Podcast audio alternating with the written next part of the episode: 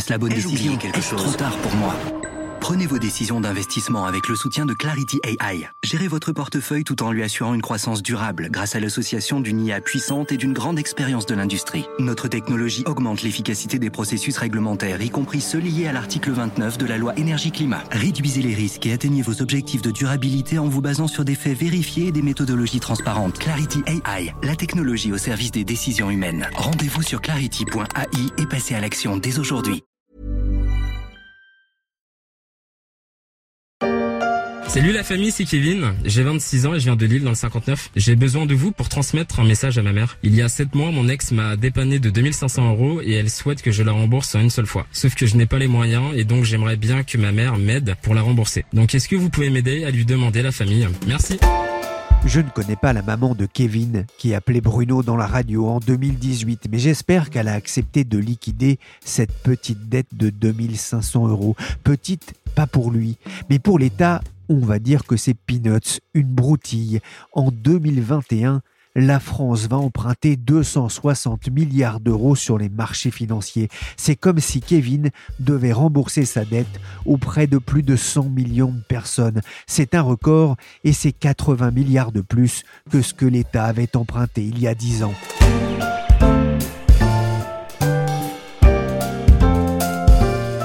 Je suis Pierrick Fay, vous écoutez La Story, le podcast d'actualité des échos, et on va essayer de comprendre pourquoi le Covid n'a pas été bon non plus pour les finances de l'État. 260 milliards d'euros, ce n'est pas rien, c'est presque 5 fois le budget de l'éducation nationale et presque deux années de TVA. Avec cette somme, vous pourriez vous payer 3200 Airbus A320 ou 5000 rafales selon votre humeur, ou bien construire 1340 hôpitaux à Melun, une somme qui va surtout s'ajouter à la montagne de dettes accumulées depuis des années. Oh, c'est au le haut des montagnes. Oh, quel boulon T'as le pire à là-haut, c'est vrai que niveau dette, la France se rapproche plus de l'Annapurna que du Ménésome. Déjà en septembre 2019, cela paraît une éternité, j'avais réalisé un podcast sur la dette mondiale. Celle-ci atteignait des sommets et certains commençaient à s'inquiéter du passif que ça allait représenter pour les générations futures. Un an et demi et une pandémie plus tard, la dette n'a cessé de s'envoler, et pas que celle de la France. Dans ce podcast des échos, j'ai décidé de m'attaquer à la dette du Covid, et il faudra bien deux épisodes pour en venir à bout. Pour ce premier épisode, j'ai fait appel à deux des Guillaume de la rédaction, Guillaume de Calignon du service France et Guillaume Benoît du service marché. Heureusement, ils ne partagent pas la même voix, mais une forme de passion pour la dette.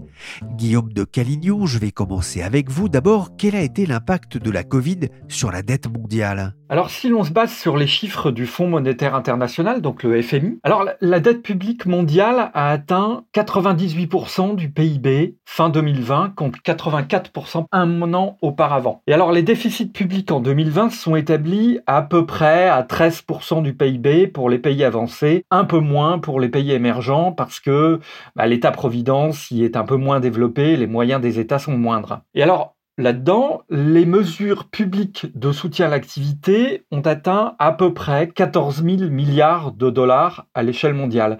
Et tout ça, bah, c'est sans compter la dette privée, c'est-à-dire celle des ménages et surtout celle des entreprises. Alors la France, bah, elle a suivi exactement la même dynamique. Si vous regardez en 2020, le déficit public a atteint 220 milliards d'euros. Et donc en deux ans, la dette publique va augmenter d'à peu près 400 milliards d'euros. On est passé d'une dette publique d'un peu moins de 100% du PIB à 120% à la fin de l'année dernière. Pourquoi? Eh bien parce que le PIB a baissé de 200 milliards et parce qu'on a fermé toute l'économie pendant plusieurs mois et la dette publique a augmenté d'autant. C'est ce qui explique hein, vraiment que la dette de l'État a augmenté euh, aussi fortement, parce que c'est vraiment un, bon 20 points de, PIB. Alors elle a augmenté pour deux raisons en fait. D'abord, une fois que le confinement a été décidé, bah, il a fallu que l'État vienne au secours des ménages et des entreprises par des mesures d'urgence. L'an dernier, par exemple, le chômage partiel, euh, il a coûté quasiment 35 milliards d'euros à l'État et le fonds de solidarité 20 milliards d'euros environ. La lutte contre la pandémie, du strict point de vue de la santé, c'est-à-dire le budget de la santé, a augmenté de 20 milliards d'euros. Ensuite, il y a ce qu'on appelle un effet ciseau, c'est-à-dire que les coûts ont augmenté, Mais dans le même temps, les recettes ont baissé avec la crise parce que les entreprises ont fait des pertes et donc n'ont pas payé d'impôts sur les sociétés et parce que les gens ont moins consommé et donc les rentrées de TVA ont été moins bonnes. Donc l'augmentation de la dette publique, ça vient à la fois du coût des mesures d'urgence et c'est aussi le coût de la crise économique. Oui, pour atténuer l'impact de cette crise sanitaire sur l'économie, sur l'emploi, les, États, pas seulement la France, hein, ont choisi de, de, véritablement lâcher les cordons de la bourse. Il n'y avait pas d'autres C'est difficile à dire parce que certes, il y a bien quelques pays développés d'Asie, comme le Japon, Taïwan, la Corée du Sud, l'Australie ou encore la Nouvelle-Zélande, qui s'en sortent plutôt bien sans avoir tout fermé et donc sans avoir détruit leur économie. Mais la plupart, ce sont des îles. On peut d'ailleurs considérer la Corée du Sud comme une île dans le sens où la seule frontière terrestre avec la Corée du Nord est totalement hermétique. Et en Europe, bah, quasiment tous les pays sont très touchés et ont vu leur économie plonger. Alors c'est sûr, certains l'ont un peu moins été que d'autres. La Suède a un bilan sanitaire aussi mauvais que le nôtre, mais le pays n'a pas arrêté toute activité économique et donc son bilan en matière économique est meilleur, comme aux États-Unis d'ailleurs. Les deux pays ont vu leur PIB baisser de 4% environ l'an dernier, alors que celui de la France a reculé de 8%. Donc on peut dire qu'il y avait d'autres moyens de lutter contre la pandémie. Mais finalement, nous et nos voisins, hein, nous n'avons pas trouvé ce moyen. Et à partir du moment où l'État décide de façon unilatérale de confiner la population, il est bien obligé de fournir à la population les ressources pour survivre. Donc cela passe nécessairement en tout cas, c'est passé par une hausse de la dette pour financer les effets de la baisse du PIB. Guillaume Benoît, vous êtes journaliste au service marché, la dette s'envole et conséquence, les États n'ont jamais autant emprunté sur les marchés financiers? Alors oui, là, on, a atteint des, records. Hein, euh, rien que pour la zone euro l'an dernier, c'est 1300 milliards d'euros qui ont été empruntés. En gros, ça, fait plus de 10% du PIB européen. Cette année, ça va être encore 1000 milliards euh, si on regarde la France euh, juste. elle recommence comme l'année dernière, à présenter des besoins de financement de 260 milliards d'euros. C'était un record l'année dernière. Ce sera encore énorme cette année. Et là, on a eu des chiffres euh, récemment euh, de l'agence euh, S&P Global Ratings qui, elle, dans le monde, a calculé que les besoins de financement seraient de 12 600 milliards de dollars à lever sur les marchés. C'est 20% de moins que l'an dernier, mais ça reste quand même énorme. On voit effectivement que ce sont des montants euh, très importants. Est-ce que les États trouvent facilement des acheteurs dans ce contexte euh, incertain? Globalement, oui. Alors, vous me posez la question, et la semaine dernière, euh, aux États-Unis, il y a eu une émission de dette à 7 ans qui s'est pas très bien passée. ils ont eu du mal à trouver des acheteurs. Mais bon, c'était plutôt un, phénomène euh, un peu épisodique. La question va se poser après de qui achètera la dette américaine, euh, parce que les étrangers s'y intéressent un petit peu moins. Bon, mais il n'y a pas à l'heure actuelle de véritable problème. Euh, si on regarde en zone euro, tout se passe très bien. Mi-janvier, par exemple, la France a fait une émission à 50 ans. C'est long hein, pour de, la dette, même pour de la dette d'État, c'est long, 50 ans. Elle a levé 7 milliards d'euros, ce qui est un montant record et euh, la demande a atteint 75 milliards d'euros. C'est-à-dire qu'il y avait des investisseurs qui étaient prêts à mettre 75 milliards d'euros sur de la dette à 50 ans. Donc oui, il y a de l'appétit euh, pour la dette euh, d'État. Pourquoi? Parce que les acheteurs veulent encore de la sécurité. Et puis quand c'est possible, grappiller un peu de rendement. Hein. On est dans un, univers de taux très bas, donc aller acheter de la dette à long terme, ça permet de gagner un petit peu d'argent à, à, reverser à, leurs investisseurs finaux. bon, encore une fois, il peut y avoir des petits accidents. L'Allemagne, qui a des taux vraiment très très bas, les plus bas de la zone euro, de temps en temps, effectivement, a un petit peu de mal à placer son papier. Mais bon, globalement, les investisseurs sont là. Et puis surtout, il y a l'action des banques centrales hein, qui achètent à tour de bras de la dette sur les marchés. C'est leur façon de soutenir l'économie parce que ça permet de maintenir des taux de financement bas pour les États, mais aussi pour les entreprises. Donc pour les États, euh, ça facilite quand même la tâche. Ils savent que la BCE achètera une partie. Et pour les investisseurs, ils savent qu'ils pourront toujours revendre à, la BCE. Donc, euh, donc ça facilite vraiment l'émission de dette. Juste pour donner un chiffre hein, comme ça, si on regarde les émissions de en Europe l'an dernier, c'est-à-dire on prend la dette nouvelle qui a été émise et on enlève la dette ancienne qui a été remboursée. Et eh bien sur ce montant total, la BCE a acheté 90% des obligations.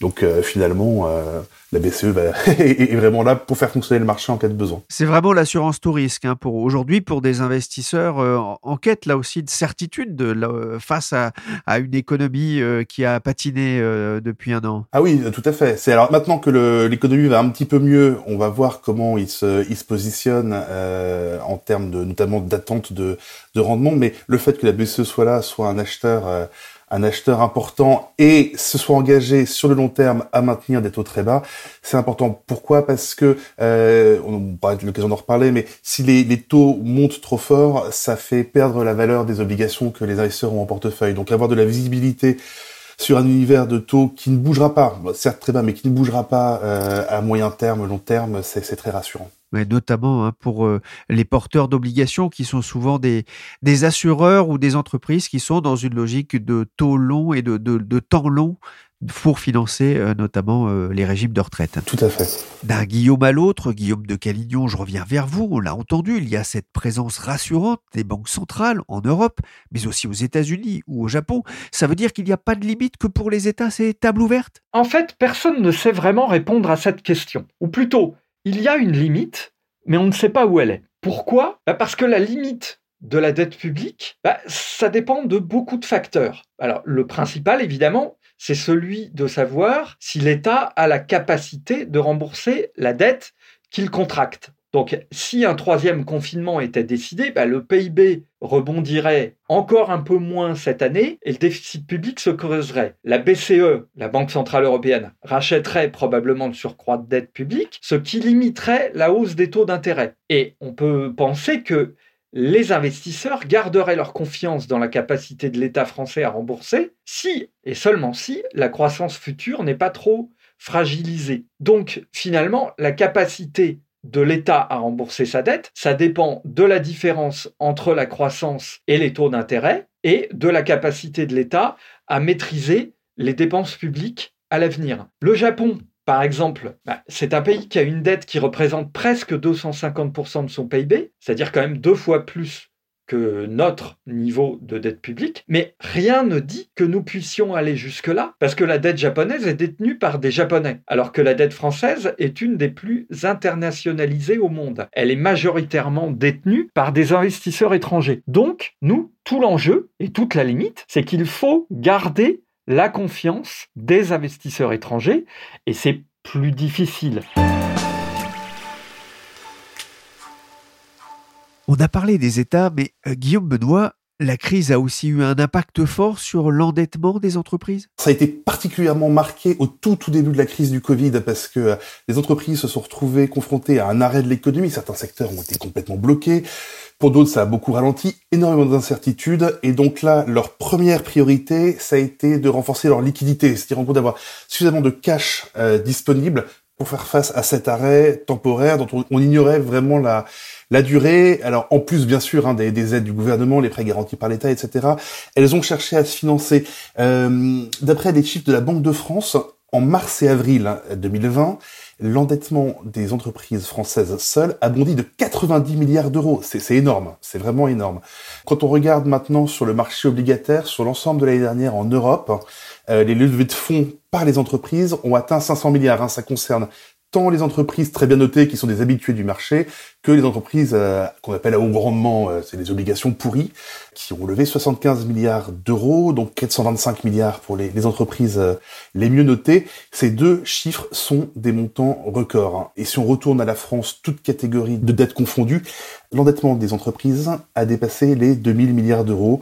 Et d'après les derniers chiffres communiqués par la Banque de France, l'endettement des entreprises représentait 90% du PIB français en septembre. Donc c'est vraiment, on est à des niveaux des niveaux jamais vus, même, euh, même lors de la crise de 2008. Avec forcément des interrogations hein, sur euh, la soutenabilité à long terme de cette dette des entreprises, là aussi dans un contexte économique qui reste incertain. On a beaucoup parlé d'un risque de faillite des entreprises endettées, trop endettées euh, par la crise. Est-ce que ce risque aujourd'hui est, réel Et est-ce qu'il inquiète les investisseurs? Alors, c'est une préoccupation certaine.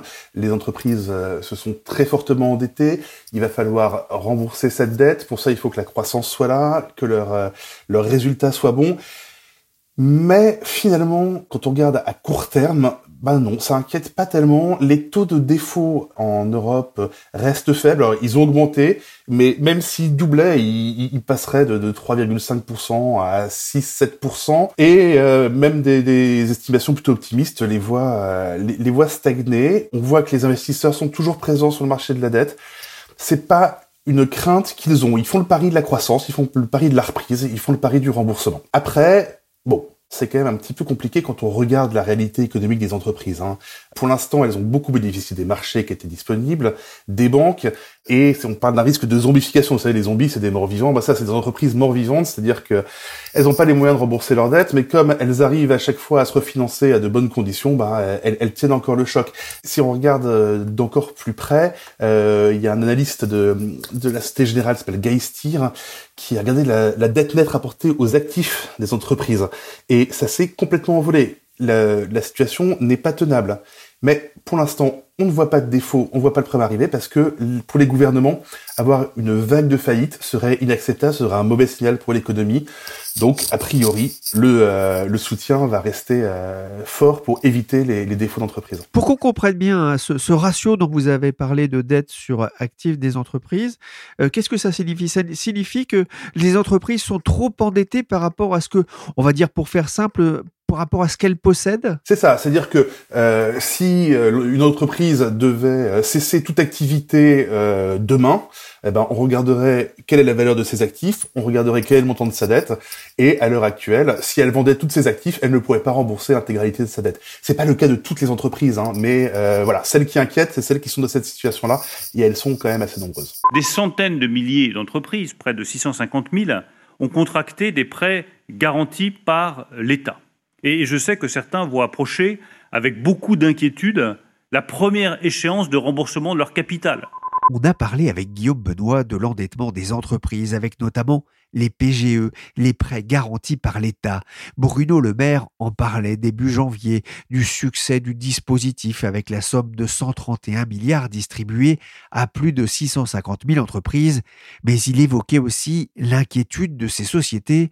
Guillaume de Calignon, est-ce que la question du remboursement des PGE commence à se poser? Alors, les entreprises qui ont obtenu un prêt garanti par l'État ont 6 ans pour le rembourser. Donc celles qui pourront le rembourser vite, bah, j'imagine qu'elles le feront. Les autres, la majorité, elles mettront quelques années. Alors le problème, c'est que d'autres, les dernières, ne pourront pas payer. Bon, a priori, la question de savoir s'il faut rembourser vite ou pas le PGE ne se pose pas tout de suite. Sauf que le problème, c'est qu'il y a de plus en plus d'entreprises qui pensent et qui disent qu'elles ne seront pas capables de rembourser leur PGE. Et c'est ça qui est inquiétant. C'est-à-dire que quand on regarde le dernier sondage effectué par BPI France, la Banque publique d'investissement, ben, il y a 8% des entreprises interrogées qui sont dans ce cas, alors qu'elles étaient seulement 4% à penser ne pas pouvoir rembourser ces PGE il y a seulement 6 mois. Donc ça, c'est plutôt inquiétant. Ce sont plutôt des PME ou des entreprises qui ont finalement euh, une vision assez négative ou en tout cas pessimiste de l'avenir, j'imagine? Alors, ce sont principalement des PME et même des TPE qui sont très souvent dans des secteurs euh, très affectés par euh, les restrictions sanitaires. Alors vous imaginez lesquels ça peut être, c'est dans l'hôtellerie-restauration, euh, donc des bars, des restaurants, c'est dans l'événementiel, la culture, les cinémas, voilà, les théâtres, tous ces gens-là, il va y avoir quand même énormément de gens qui vont avoir du mal à rembourser leur PGE. Il reste quand même une question essentielle, Guillaume de Calignon, la dette contractée par l'État. Un jour, il va bien falloir commencer à penser à la Oui, alors ce n'est jamais arrivé depuis le début des années 70. La France, depuis 50 ans, n'a jamais remboursé sa dette. En fait, pour être plus précis, chaque année, l'État français se réendette pour rembourser la dette qui arrive à échéance. Donc, en fait, le total de la dette publique française, il augmente depuis près de 50 ans chaque année, la France étant tout le temps en déficit. Alors, il y a des exemples qui sont totalement euh, différents. L'Allemagne, elle, elle a réussi à dégager des excédents publics de 2014 à 2019 et donc elle a remboursé une petite partie de sa dette publique à ce moment-là, environ 250 milliards d'euros. Mais en fait, la plupart des pays ne remboursent pas leur dette, ils font baisser le poids de la dette publique par rapport au PIB, c'est-à-dire grâce à la croissance, mais le plus souvent par l'inflation. Et si vous regardez dans l'histoire, bah, par exemple, c'est le cas des États-Unis, dont la dette publique, quand vous la comptez en milliards d'euros et non pas rapportée au PIB, bah, par exemple, elle, elle n'a jamais baissé depuis 1957. On assiste à une remontée des taux d'intérêt. Le taux des emprunts à 10 ans français est même repassé un temps en territoire positif la semaine dernière. Depuis juin, le rendement était négatif, c'est-à-dire que l'État était payé pour émettre de la dette. Guillaume Benoît, cette remontée des taux, est-ce que c'est un avertissement pour les États ou les entreprises trop endettées? Alors, c'est pas encore complètement un avertissement. D'abord parce que les taux restent extrêmement bas, hein, pour les, raisons que je vous ai expliquées un peu avant, notamment l'action des, banques centrales. Le, 10 ans français, même repassant en territoire négatif, ça, a été un, un petit pic. Donc si on regarde, on n'est pas dans une situation encore trop difficile. L'année dernière, la France s'est financée en moyenne à taux négatif, c'est-à-dire que sur tout le montant qu'elle a levé, effectivement, elle gagne de l'argent en empruntant. Et même si ça remontait un petit peu, vous voyez, si, si on restait aux alentours de 0%, le taux de 10 ans restait à 0%, elle économiserait encore 4 milliards d'euros euh, en charge de la dette, c'est-à-dire le remboursement de la dette annuel l'an prochain. Euh, parce que qu'est-ce qui se passe? On a un stock de dette qui est important, hein, de, l'ordre de 2000 milliards, dont une partie arrive à échéance. Et cette partie qui arrive à échéance euh, tous les mois ou tous les deux mois, elle est remboursée par de nouveaux titres. Et donc, on peut rembourser de la dette euh, qu'on avait émis il y a une dizaine d'années à 3% avec euh, des obligations qui euh, coûtent 0%, voire qui sont même à, taux négatif. Donc globalement, on est encore dans une situation qui est positive et les effets de la remontée des taux sera lente pour les États. Après, il y a quand même quelques éléments de nervosité qui sont inquiétants. D'abord, ce que je vous ai dit, c'est valable tant que la remontée des taux est progressive. Si on a une remontée des taux trop brutale, là, ça peut vraiment faire des dégâts et ça pousserait la Banque Centrale Européenne à augmenter fortement ses interventions. Bon, pour l'instant, la situation telle qu'elle est. Pourquoi est-ce qu'il y a une remontée des taux? Euh, C'est un phénomène qu'on importe pas mal hein, des États-Unis. Là-bas, il y a vraiment un retour de la croissance qui est attendu, un retour de l'inflation qui est attendu, euh, parfois des craintes sur une surchauffe de l'économie américaine, qui font que les taux ont tendance à monter et par contagion, ça, ça touche l'Europe. Après, euh, de plus en plus d'investisseurs pensent qu'on est à l'aube d'un changement d'air. C'est-à-dire que la, période des taux extrêmement bas et de l'inflation nulle et de la croissance mauvaise bah, touche à sa fin, ça peut redémarrer, ça peut repartir. Donc attention, c'est pas encore grave, mais euh, on est peut-être quand même au début d'un phénomène de, hausse des taux. Après, on ne devrait pas non plus atteindre des, des taux faramineux. Hein. Oui, si on devait revenir à un régime de taux autour de 1, 1,5% pour euh, les taux d'intérêt à, 10 ans euh, en Europe, ça serait aussi une bonne nouvelle. Ça voudrait dire que l'économie va mieux. Bah oui, c'est ça, parce que donc non seulement, de toute façon, en Europe, les taux vont rester bas suffisamment longtemps pour permettre aux États, euh, notamment d'absorber le, choc de la crise du Covid et de la dette qu'ils ont dû émettre. Après, effectivement, tant que la hausse des taux est lié euh, à une amélioration de l'économie, euh, c'est-à-dire effectivement une reprise, une hausse des prix parce que euh, les salaires repartent à la hausse et donc il y a des pressions salariales qui, qui C'est plutôt positif, ça veut dire que l'économie va mieux et, et, donc ça fait plus de ressources pour l'État pour rembourser sa dette. Donc ça, voilà, encore une fois, une hausse de taux euh, ordonnée et qui s'effectue pour de bonnes raisons, c'est un bon signe. Ce qu'il faudrait pas, c'est que ce soit plutôt des effets d'anticipation d'inflation liés à, une hausse des matières premières, par exemple, qui fassent que ça bondit trop vite et, sans réel essor économique derrière. Vous avez dit une chose qui était intéressante, c'est la charge de la dette euh, pour la France, malgré cette forte hausse de l'endettement. Hein. On parle de 20 points de PIB, on est passé de 100% en gros du PIB à 120% euh, en, un an du fait de cette crise. Eh bien, la charge de la dette, elle a plutôt baissé. Ça veut dire que euh, cette dette des États et des entreprises sera surtout soutenable et ne sera soutenable que si les taux restent bas? En tout cas, euh, c'est le cas à l'heure actuelle, et c'est ce que ce que je vous expliquais. Euh, donc, effectivement, la dette française n'a jamais été aussi importante. Euh, les émissions de dette n'ont jamais été aussi importantes, et pourtant, ce qu'elle paye chaque année, le montant n'a jamais été aussi faible. On, est autour de 30 milliards d'euros par an, c'est pas grand-chose, et ce sera encore moins l'an prochain grâce à ces taux faibles. Après, voilà, il, faut que les taux restent suffisamment bas pour que une partie suffisante du stock euh, se renouvelle et permettent de contenir ce montant de remboursement annuel à des niveaux faibles. C'est ce que regardent en ce moment hein, les agences de notation. Elles regardent moins la solvabilité des États au regard de leur dette sur PIB que sur leur capacité à faire face à leur remboursement et au paiement des intérêts. Tant que c'est possible, il n'y aura pas de problème. Et encore une fois, si les taux remontent suffisamment lentement, ça ne devrait pas poser de problème. Merci Guillaume Benoît et Guillaume de Calignon, journalistes aux échos. Demain, dans la story, on se posera la question du remboursement de la dette. Faut-il l'annuler, la cantonner ou la payer? La story s'est terminée pour aujourd'hui. L'émission a été réalisée par Willy Gann, chargé de production et d'édition Michel Varnet. Vous pouvez nous retrouver sur toutes les applications de téléchargement et de streaming de podcasts.